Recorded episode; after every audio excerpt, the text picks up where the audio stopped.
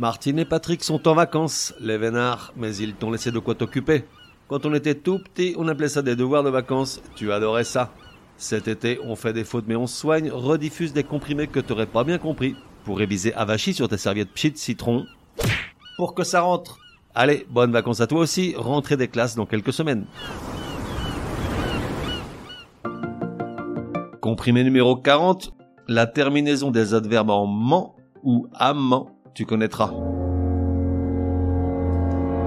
Alors toi je sais pas, mais en ce qui me concerne, j'ai toujours été empoisonné par la règle des adverbes formés à partir d'un adjectif et dont la terminaison est soit en amant avec un A devant les deux M ou en amant avec un E devant ces mêmes deux M. Alors merci on fait des fautes mais on soigne, il semblerait que je viens enfin de l'assimiler et cette fois j'ai bon espoir que ce soit à la vie, à la mort. Donc, comment se terminent les adverbes formés à partir d'un adjectif? Deux groupes.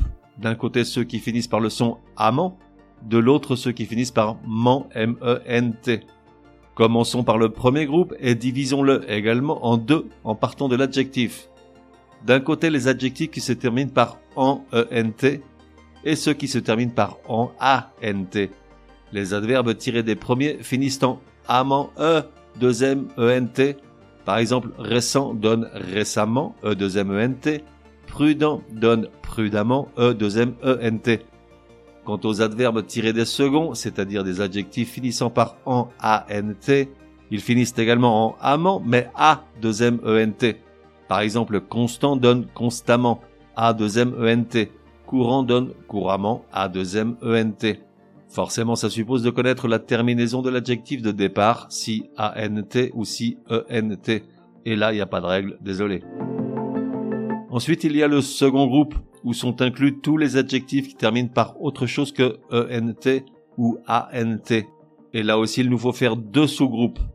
Dans le premier, celui des adjectifs qui se terminent par E, AI, et, E accent aigu, I ou U, on part de l'adjectif au masculin et on rajoute le suffixe ment, M-E-N-T.